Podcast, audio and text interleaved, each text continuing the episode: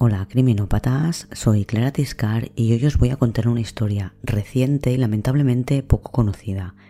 La familia afectada en este caso cree que hay desapariciones de primera y de segunda, hasta de tercera dicen, y se quejan de que ellos están siendo parte de esta última categoría.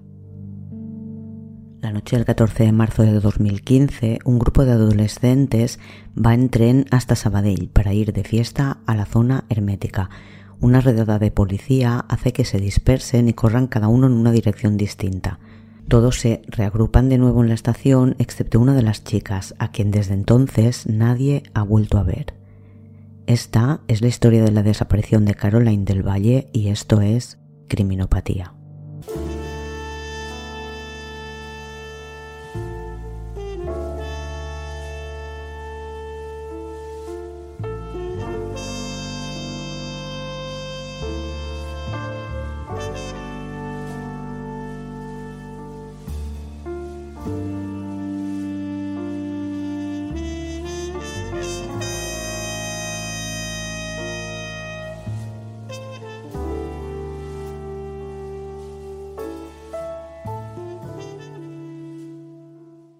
Es sábado 14 de marzo de 2015 y estamos en Barcelona, concretamente en el barrio de la Zona Franca, en casa de la familia del Valle Movilla.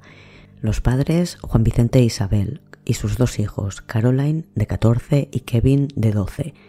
Isa y Juanvi son bastante jóvenes, tuvieron a su primera hija con unos 20 años. Cuando nació les pareció que era preciosa y que parecía una muñeca. Decidieron llamarla Caroline por la niña de Poltergeist. Habitualmente la llaman simplemente Carol. El padre trabaja de noche en la sede de Marturell y la madre es ama de casa. Con ellos vive también la abuela materna. Carol tiene ya 14 años y es una de estas chicas de barrio que hasta hace poco pasaba sus ratos libres jugando en alguno de los patios bajo un edificio o en la plaza Ildefons Sardá, que está cerca de su casa Solía estar con sus primos, que también viven en el barrio, y con los amigos de toda la vida. Estudia en un instituto del barrio y aunque siempre ha ido tirando con las notas, este curso no le está yendo tan bien como era habitual. En verano de 2014 conoció gente nueva y sus padres están bastante preocupados por sus nuevas amistades. Silvia, que vive en el Hospitalet, se convirtió en la nueva mejor amiga de Carol. Juntas fueron conociendo otras chicas con las que crearon una hermandad de chicas. Se hacían llamar las LN. Dicen que venía de las nalgonas. Todas de la misma edad que Carol, unos 14 años, y con las que comparten gustos, aficiones y estética. Su entorno ha observado un cambio importante en Caroline, no en casa ni con su familia, que sigue siendo una niña alegre y cariñosa como siempre, pero sí en su forma de vestir, se empieza a maquillar y por cómo se comporta en la calle. A raíz de cumplir los 14 años, el 21 de noviembre de 2014, empezó a ir a una disco light del centro de Barcelona y ya no pasa tanto tiempo en el barrio, sino en el centro comercial Esplau, que está en Cornellà de Llobregat, al que se puede acceder en metro fácilmente desde su barrio.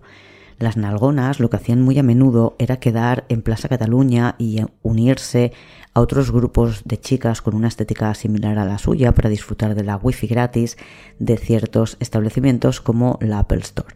Les gusta el rap y el reggaetón.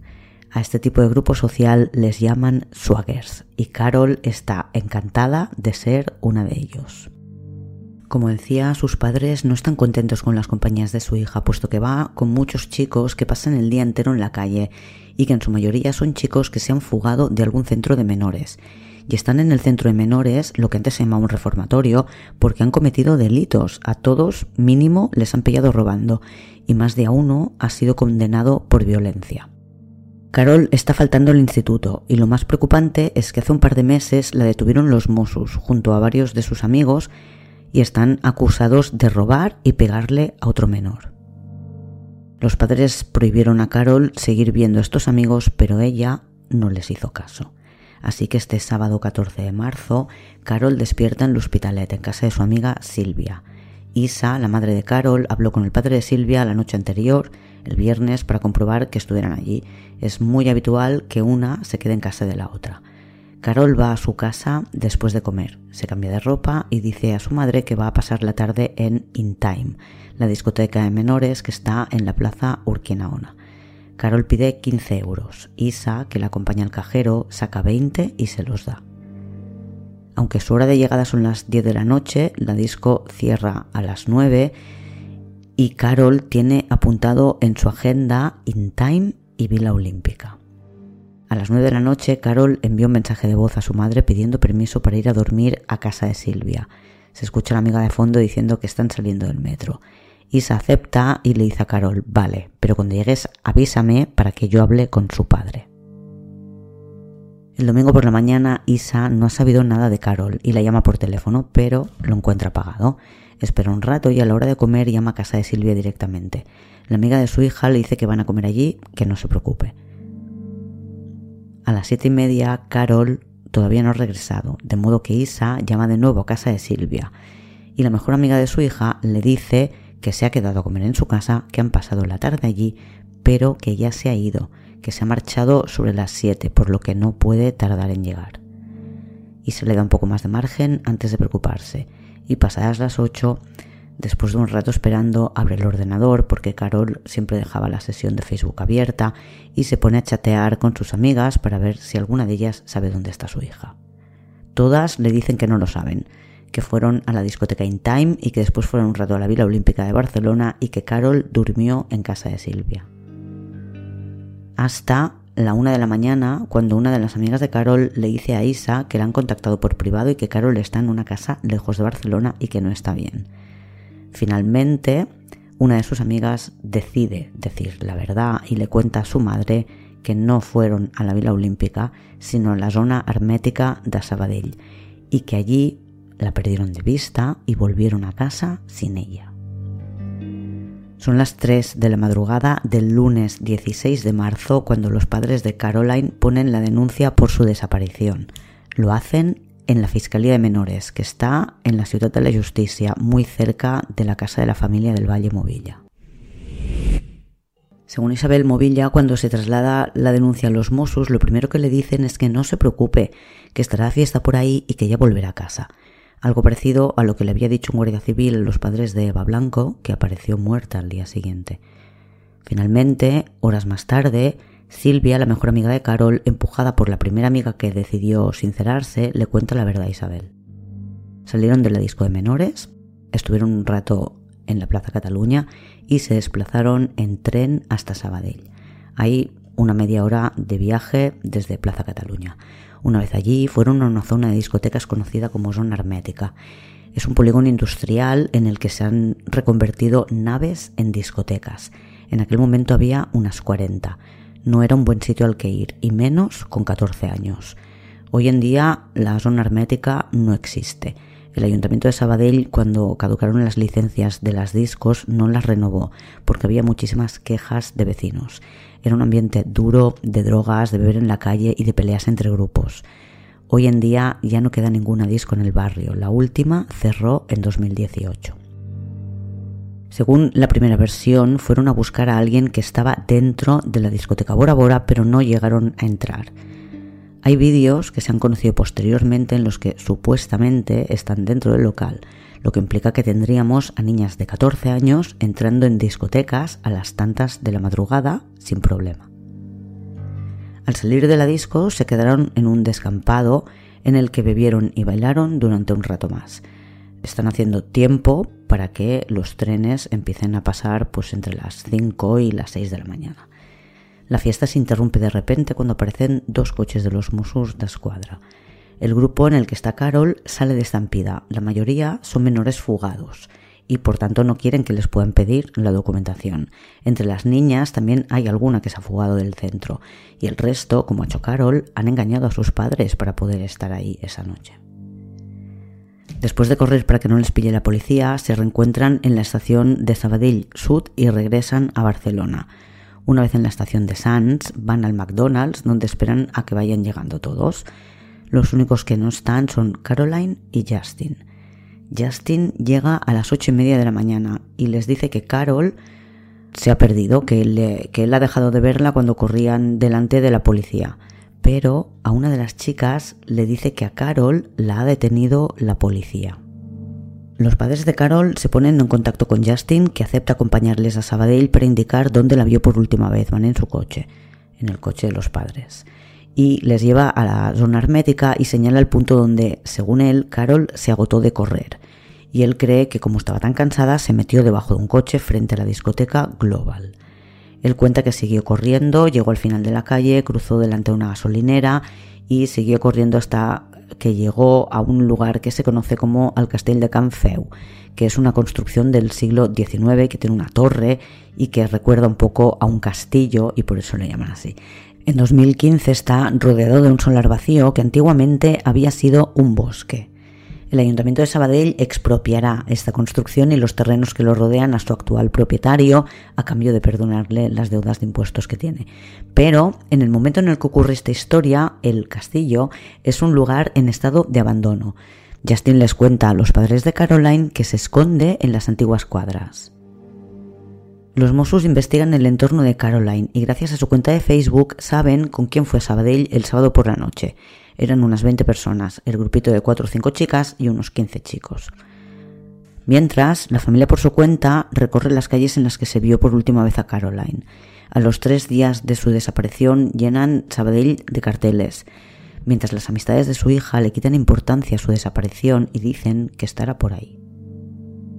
El sábado 21, una semana después, los Mossos ya tienen identificados a todos los chicos del grupo, 11 de ellos con nombre y apellidos y a otros 4 les tienen identificados por los apodos con los que les conocen.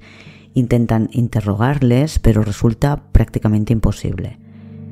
El lunes día 23 se hace cargo de este caso la unidad especializada en desaparecidos de los Mossos.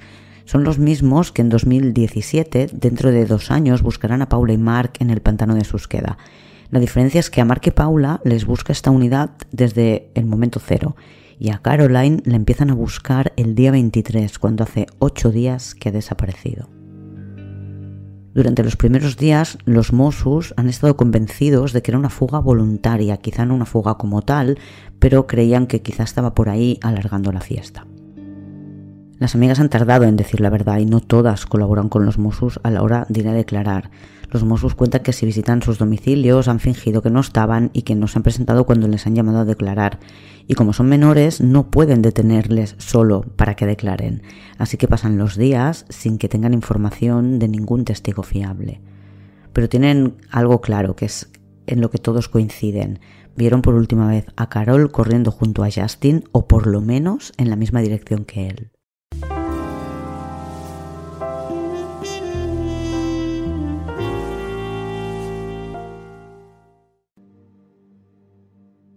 A Justin consiguen interrogarle el 20 de abril de 2014, un mes y seis días después de la desaparición de Caroline. Cuenta que perdió de vista a Carol casi al principio de su carrera frente a la discoteca Global y que él cree que se metió debajo de un coche. Él, por su parte, corrió hasta el final de la calle, cruzó al otro lado frente a una gasolinera y de allí llegó al castillo de Canfeu, donde saltó una valla y se metió en la parte de atrás del edificio en un agujero y estuvo esperando un par de horas. Después fue a la estación, cogió el tren y llegó a Barcelona sobre las ocho y media de la mañana, donde se encontró con el resto de sus amigos, excepto con Carol. De todos los amigos, los mozos solo pueden interrogar a 15 y les cuesta mucho hacerlo, meses en algunos casos. Cuenta que son los propios padres de los menores los que ponen problemas para interrogarles y que en el caso de los menores fugados ha sido mucho más complicado puesto que no tienen residencia fija la mayoría son de poblaciones lejanas a Barcelona, Justin, por ejemplo, es de Lleida, pero ni sus padres saben dónde localizarles. Y cuando les localizan les han tenido que engañar para que los Mossos puedan encontrarles, interrogarles, en fin. Como dice Maika Navarro en el programa de Marlaska, son chavales que están muy bregados. Los Mossos creen que Justin no miente cuando dice que fue a Canfeu Creen que llevó a Caroline allí porque era un lugar frecuentado por parejas de las que no tienen coche. No pueden demostrarlo, no han encontrado ningún tipo de imagen en ninguna cámara. La gasolinera por la que pasa Justin para ir hacia allí tenía una cámara, por ejemplo, pero no funcionaba. Por otro lado, hay que tener en cuenta el historial de Justin, que está en un centro de menores por supuestamente agredir a sus propios padres. Se piden informaciones a las compañías de teléfono y se cruzan los datos con lo que se extrae de las declaraciones del grupo de amigos. Y buscan en la zona de Canfeu con una unidad canina, que son perros expertos en detección de olor de cadáver. Se cuenta con la unidad de subsuelo, la subacuática. No solo la buscan la unidad de desaparecidos, sino que colaboran los de seguridad ciudadana, la unidad de investigación, entre todos hacen inspecciones y batidas en locales de la zona, en las discos, en las naves industriales y demás. Además rastrean descampados, cloacas, pozos, rieras cercanas y en definitiva pues la zona hermética y Canfeu. Lo que no hacen en ningún momento los Mossus es ir a casa de Caroline a mirar en su habitación para ver qué tiene en su diario o en su ordenador. Los Mossus dicen que las claves para entrar en Facebook ya las tienen y que no necesitan nada más que eso y lo que no hicieron tampoco en su momento fue lanzar la alerta de menor desaparecido.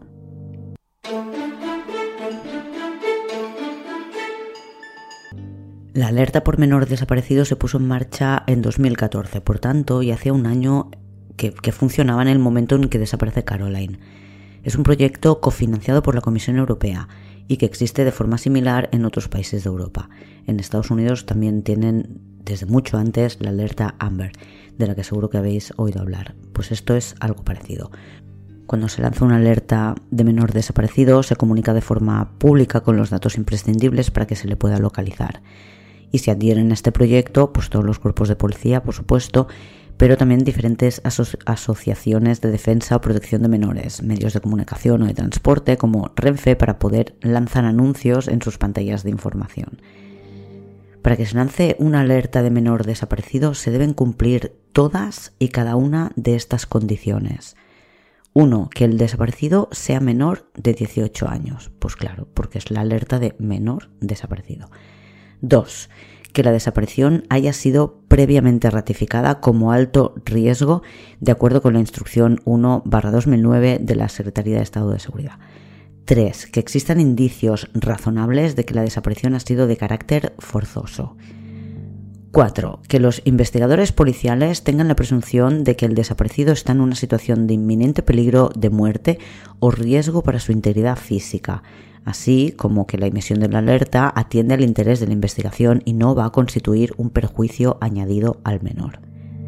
5 que se disponga de datos suficientes sobre el desaparecido para la petición de colaboración a la población para que puedan conseguirse resultados positivos. Y seis, que exista consentimiento para la emisión de la alerta por quien ostente la patria potestad o tutela legal del menor desaparecido.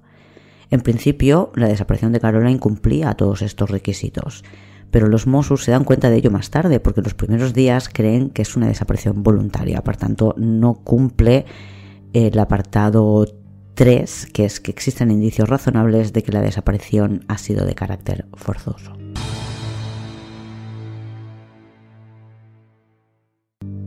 Y los meses pasan sin que las pesquisas policiales lleven a encontrar a Caroline y ninguno de los amigos con los que estuvo esa noche cuenta nada que pueda ayudar a solucionar el misterio. La madre de Carol está convencida de que todos mienten, que entre el grupo hay alguien que sabe lo que ha ocurrido y lo están ocultando. Y pasa el verano, empieza un nuevo curso sin que Caroline haya vuelto a casa y llega noviembre, el día 21, hace 15 años que nació y tienen que empezar a aprender a vivir sus cumpleaños sin ella. Y después de eso llega la Navidad y cambian de año, un año que no saben si Carol va a conocer porque no saben si está viva o muerta. No quieren que esté muerta, pero en el caso de que esté viva, tiene que estar padeciendo un infierno. Y cada día que pasa es peor. Los meses siguen sucediéndose sin absolutamente ninguna novedad en el caso, por lo menos de forma pública. Y 27 meses después de la desaparición de Caroline, en junio de 2017, se archiva su caso. El informe de Mossus concluía que no era una desaparición voluntaria porque tenía una situación estable en su familia, no había problemas por los que quisiera marcharse y por otra parte no tiene medios económicos para sobrevivir por sí misma. Creen que no está viva definen la desaparición como homicidio con ocultación de cadáver. Los Mossos están convencidos de que Carol murió la misma noche que desapareció y su principal sospechoso es Justin, la última persona que reconoce haberla visto.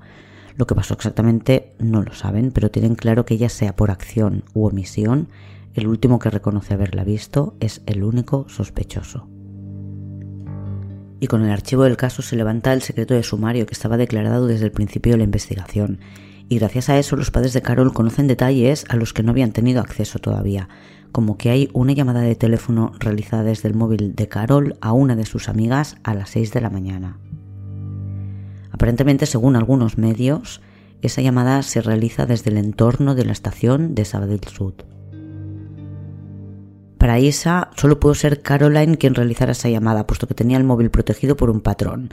El patrón es un dibujo que haces en la pantalla para desbloquear el teléfono. Lo malo es que suele quedar bastante clara la marca del patrón en la pantalla, con lo que suele ser bastante fácil desbloquear este tipo de teléfonos aunque no conozcas el patrón, lo adivinas rápido. Lo que parece claro es que si Carol no hizo la llamada, la hizo alguien que la conocía porque llama a una de sus amigas. Según los medios de la época, llama a Silvia, que no contesta al teléfono.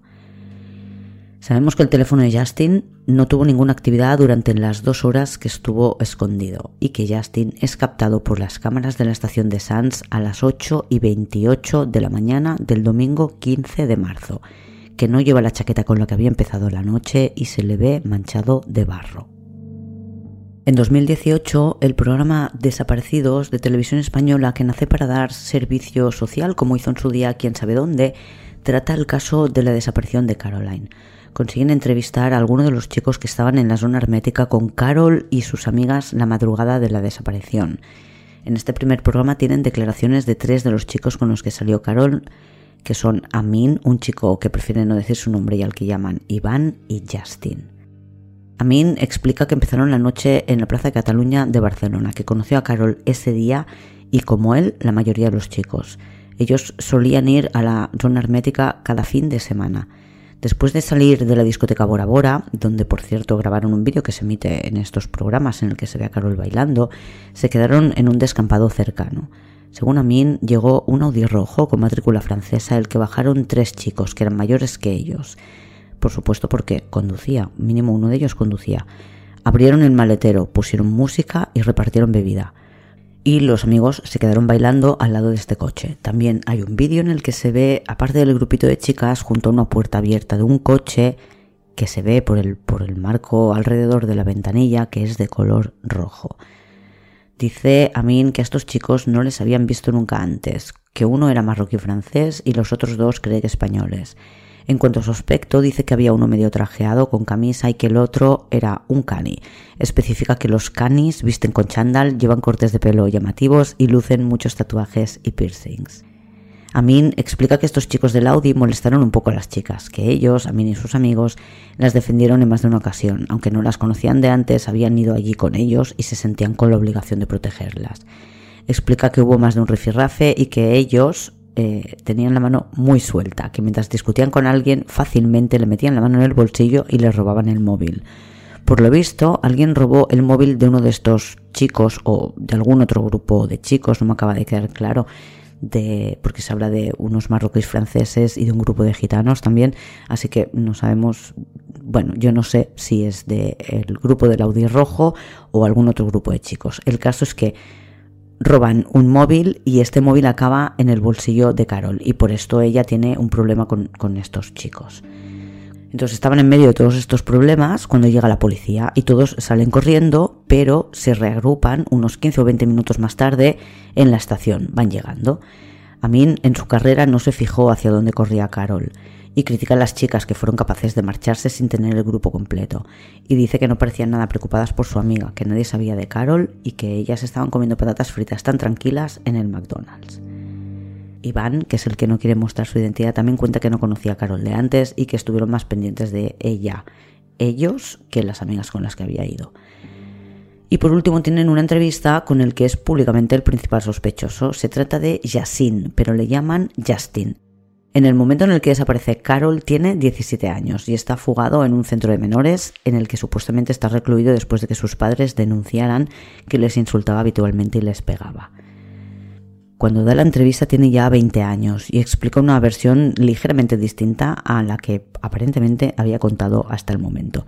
Dice que a Carol era la segunda vez que la veía y que fueron las chicas las que se les acoplaron y que tuvieron varios problemas porque ellas iban liándola todo el rato Dice que algunas iban vestidas con shorts, tops y que tuvieron que apartarles de encima a más de un chico. Justin dice que él sale corriendo cuando llega la policía, que no recuerda si son Mossus o urbanos y que Caroline se va detrás de él. Ya no cuenta que Carol se agota rápidamente, sino que grita su nombre, le dice Justin, ¿qué hago? Y él le dice, pues escóndete. Entonces a él le alcanza un coche de policía. Dice que el coche de policía le vio a él solo. Por cierto, no sabemos qué dicen las patrullas que estuvieron allí esa noche. Cuenta Justin que hizo un quiebro por otra calle, que despistó a la policía, que le seguía y que desde allí corrió hasta el castillo en el que se escondió durante un par de horas. Contradice a la policía que asegura que durante esas dos horas él no hizo ninguna llamada. Es uno de los indicios en los que basan su sospecha. Según Justin, sí hizo llamadas. Por supuesto puede que mienta, o también puede que usar algún otro sistema para comunicarse con sus amigos distinto a la línea de teléfono, que es lo que entiendo que tienen los Mossus, quizás vía Facebook o vía llamada de WhatsApp. Unos días más tarde, Televisión Española consigue entrevistar a una de las personas con las que han intentado hablar los Mossus sin éxito. Es Jenny, y es la tía de Silvia. Jenny cuenta que es hermana del padre de Silvia, pero que es solo cuatro años mayor que su sobrina y que son buenas amigas. Jenny tiene pues 18 años, o tenía 18 años en 2015. Viven en la misma casa y como Carol pasaba muchos días en casa de Silvia, pues las tres son buenas amigas. Cuenta Jenny que el engaño fue doble, que Silvia le dijo a su padre que se iba a dormir a casa de Carol y que Carol dijo en su casa que se iba a dormir con Silvia. Explica que ella también estuvo aquella noche en la zona hermética, pero que fue por su cuenta con su novio, y que cuando iban a coger el tren para volver a Barcelona, en la estación de Sabadell Sud, se encontraron con Silvia y alguna de sus amigas. Jenny dice que se preocupó inmediatamente por saber dónde estaba Carol y dice que Silvia le contó que habían venido los Mossos, que habían corrido y la habían perdido de vista. Según Jenny, salieron los tres, que son Jenny, su novio y Silvia. Salieron de la estación para buscarla y allí se encontraron a Justin, a quien le preguntaron por Carol y dijo que no sabía nada. Elena Ortega, que es la buscadora en el programa de desaparecidos, le pregunta por qué no ha querido declarar delante de los Mossos, porque por lo visto hay una orden para averiguar su domicilio y poderla ir a buscar para interrogarla. Y Jenny dice que no lo entiende, porque ella está en libertad vigilada, que ya lo estaba cuando desaparece Carol, así que en principio no deberían haber tenido problemas para localizarla pero lo cierto es que el caso se archivó antes de que la encontraran para llevarla a declarar. Silvia le ha mandado un mensaje que ha dejado escrito para que su prima Jenny lo lea en la entrevista. Dice que está arrepentida de no haber dicho la verdad desde el principio y que quiere que encuentren a su amiga. Y después de esto ocurre algo inesperado, y es que el padre de Silvia, que había declinado firmar la autorización para que Silvia pudiera participar en las entrevistas, una vez se emite la de Jenny, se pone en contacto con el programa para decir que si su hija quiere hablar, él no va a poner ningún impedimento. Así que en otro programa de desaparecidos entrevistan a Silvia, que explica que primero estuvieron en la disco de menores del Blazorquinaona y que al salir Nisrin les dijo que iban a ir a Sabadell. Explica que Nisrin les daba un poco de respeto, así que no le llevan la contraria. Nis, como llaman a esta chica, también es una menor fugada de un reformatorio. Dice Silvia que ni Carol ni ella bebieron, que sí recuerda el coche que sacó bebidas y puso música, pero que no recuerda la marca ni nada, y que cuando hubo la estampida por la presencia de los Mossos, ella y Carol corrían juntas, que ella, Silvia, iba por la calzada y que Carol corría por la acera. En la versión de Silvia es ella la que se esconde debajo del coche y después de eso perdió de vista a su amiga.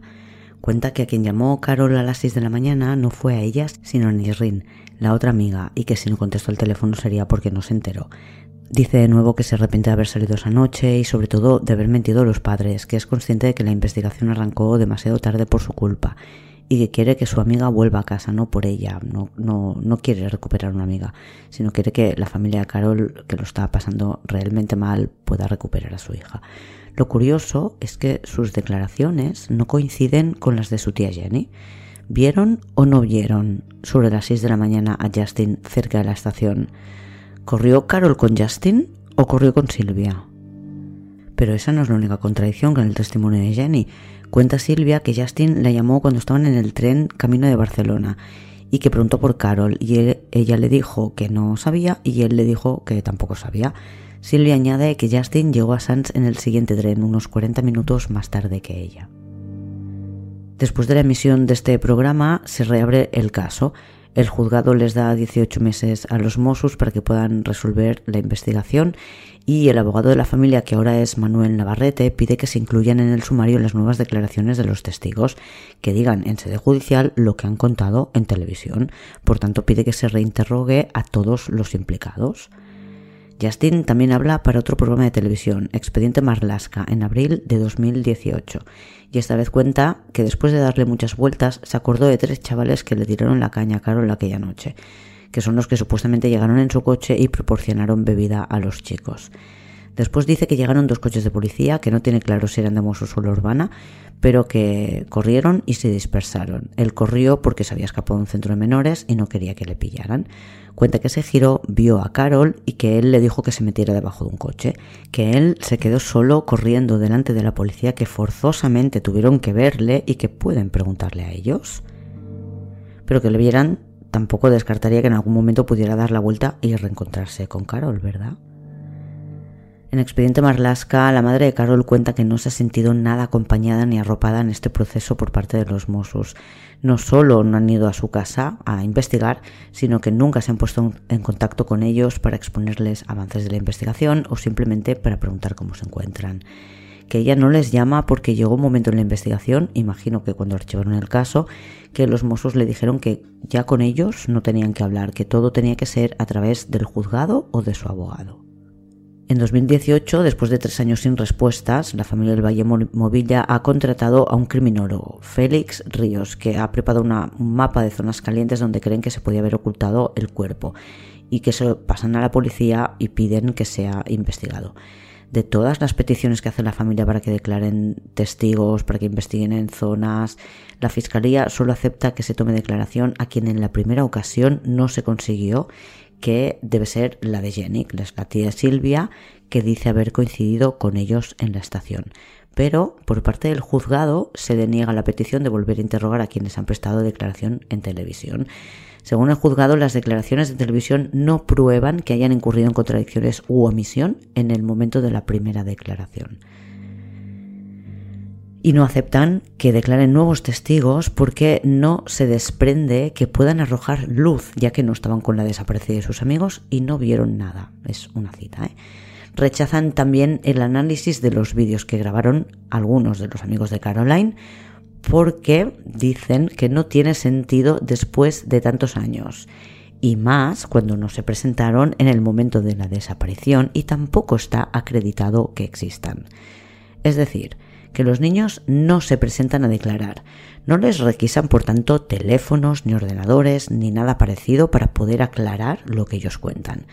Años más tarde, los mismos niños ceden los vídeos a las cadenas de televisión que hacen programas sobre este tema. Y el juzgado dice que como en su momento no los tenían, que ahora tampoco los quieren. ¿Para qué reabren la investigación? En uno de estos vídeos que se ven en los programas de la tele se aprecia la puerta de un coche rojo, que encaja con lo que cuenta Amin sobre que estuvieron bailando y bebiendo al lado de un coche rojo que llegó al descampado en el que estaban ellos. Y nadie que yo sepa ha investigado a estos hombres que llegan a un descampado y ofrecen bebida a los niños. Y el caso queda sobreseído provisionalmente al cabo de ocho meses. Dicen que es para que no se agoten los 18 meses que les han dado en el juzgado, dado que no van a practicar más pruebas. Es decir, lo han reabierto, pero con la condición de que en 18 meses encuentren algo. Y si hacen este sobreseimiento provisional, es como si el contador del tiempo pues quedara en pausa. Cito lo que pone en el sobreseimiento provisional de las actuaciones practicadas, testificales, periciales, informes policiales y otras documentales, no resulta por el momento debidamente justificada la perpetración del delito que motivó la incoacción del presente procedimiento. Es decir, el hecho que una menor siga desaparecida no parece suficiente para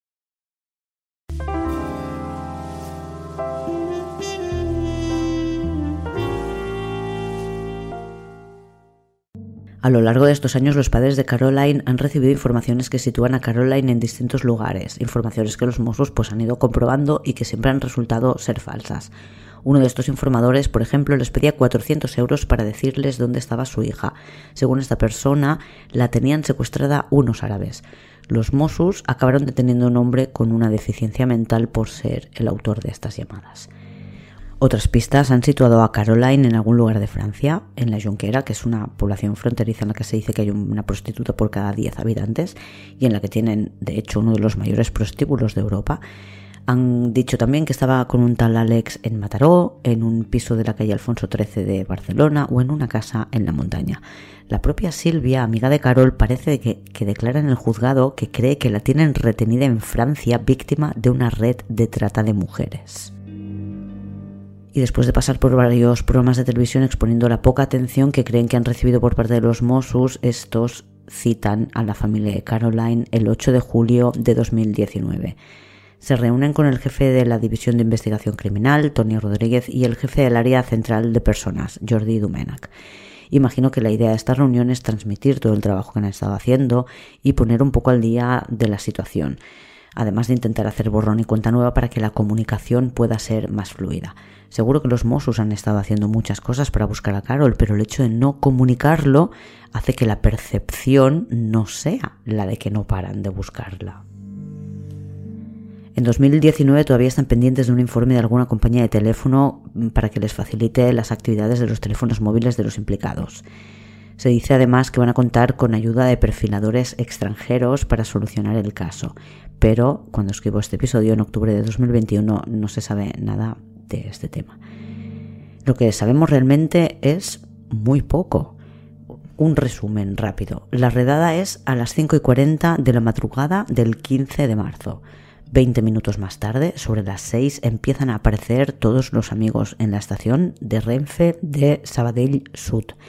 Sobre esa hora, el teléfono de Caroline hace una llamada de teléfono a una de sus amigas. Según algunos medios, es a Silvia y según Silvia es a Nisrin.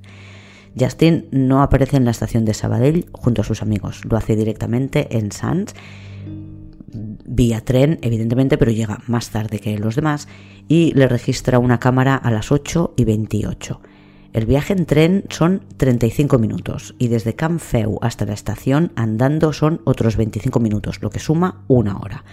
Dicen los Mossos que Justin estuvo escondido un par de horas, un poco menos si echamos los cálculos de tiempo, y que en esas casi dos horas no usó su teléfono, lo, que les parece extraño si estuvo realmente escondido.